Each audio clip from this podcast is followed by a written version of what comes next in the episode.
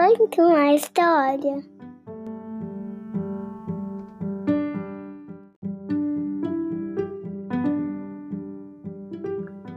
Olá, eu sou a Carla. Seja bem-vindo ao podcast Conta uma História. Já sentiu ou percebeu assim que às vezes você passa muito tempo em frente ao computador, ou tablet, ou celular? Pois é, sente que sua cabeça fica assim meio pesada ou meio quadrada? O livro de hoje é A Menina da Cabeça Quadrada. Foi escrito por Emília Nunes, ilustrado por Bruno Assis Brasil e publicado pela editora Meu Titi.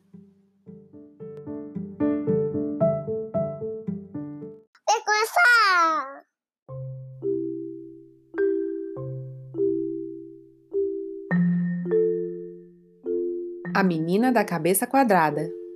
Cecília acordou e sentiu algo muito quadrado sobre seus ombros. Será o travesseiro? Não, ele continuava ali bem fofinho. Ah, deve ser o tablet. Será que eu dormi em cima do tablet de novo? Procurou, procurou e nada, mas continuava sentindo algo bem quadrado. Levantou para escovar os dentes e, quando se olhou no espelho, minha cabeça está quadrada!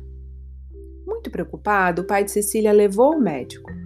No consultório, para seu grande espanto, outros pais aguardavam desesperados com seus filhos de cabeça quadrada.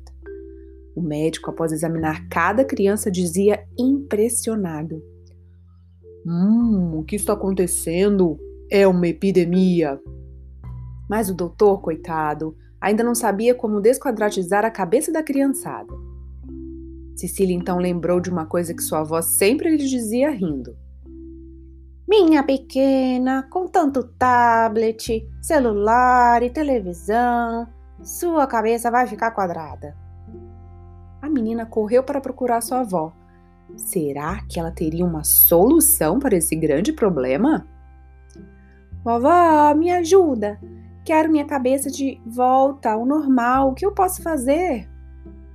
Minha querida, e se você tentasse fazer umas coisas redondas assim, bem redondinhas? Ih, boa ideia, vovó! Cecília começou a pensar em coisas redondas. Bambolê, bolinha de gude, ioiô. Assim, muito empolgada, deu início à sua missão. Tinha certeza que, seguindo o conselho da vovó, deixaria de ter a cabeça quadrada foi quando avistou seu irmão João. Ei, João, vamos brincar de bola? O garoto, em um pulo, saiu da TV e. Gol! Cecília e João estavam adorando brincar de fazer coisas redondas e chamaram sua irmã mais velha, Lili, para andar de bicicleta. Essas rodas bem grandes e bem redondas devem ajudar, pensou Cecília. Acontece que Lili não estava muito convencida se queria largar o celular para brincar com os irmãos pequenos. Mas Cecília pediu com tanto jeitinho que ela respondeu: Ah, vai! Tudo bem, um pouquinho. E eles se divertiram a valer em cima da magrela. Cecília, João e Lili Adoraram a brincadeira e chamaram o amigo Gael para fazer parte da aventura. Gael estava jogando videogame, mas como tinha acabado de passar de fase, decidiu se juntar à turma. Eles giraram um peão para ver se ele rodava bem redondinho.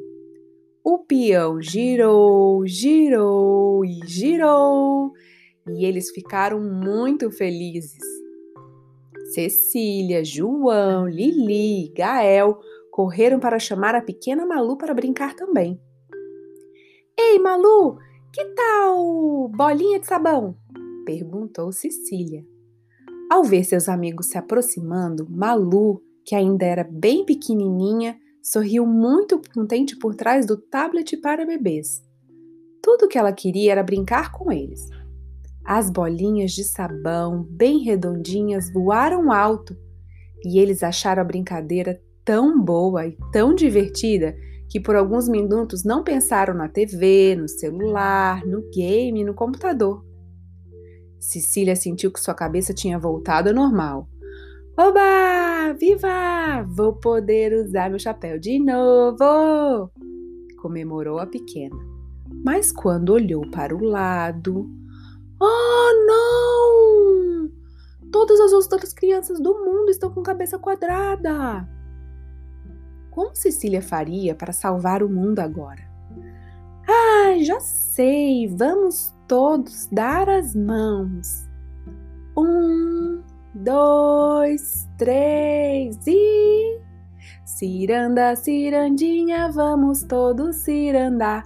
Vamos dar a meia volta, volta e meia, vamos dar. E assim, Cecília e todas as crianças do mundo voltaram a ter cabeça redonda e com muito espaço para as ideias circularem. Vovó, que tal irmos juntas tomar uma bola de sorvete assim, bem redondinha? A vovó da Cecília desligou o tablet, olhou a neta com muito carinho e lá se foram juntas para a sorveteria.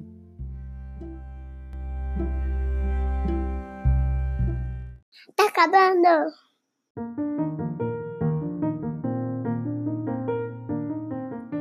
Ah, quem passa por esses dilemas em casa? Muita gente, né? E é difícil. A tecnologia está aí no mundo para nos ajudar e facilitar muito nossa vida, claro, isso é óbvio. Mas a gente não pode deixar que ela faça que as nossas crianças fiquem com a cabeça quadrada, concordam? Brincar fora das telas é muito mais legal e super divertido também. Dá trabalho? Dá muito trabalho mas também é muito importante, porque o contato pessoal com os amigos é muito proveitoso e é muito rico isso, né? Então, o desafio é, é ficar longe das telas. E de pouquinho em pouquinho eu acho que a gente consegue. E para tirar um pouco as crianças de frente das telas, o que, que eu recomendo? Livros. Ou então, seguir o Conto uma História no seu play favorito. Spotify, Google Podcast ou Apple Podcast, e assim você não perderá nenhum episódio. Até a próxima, um beijo, tchau!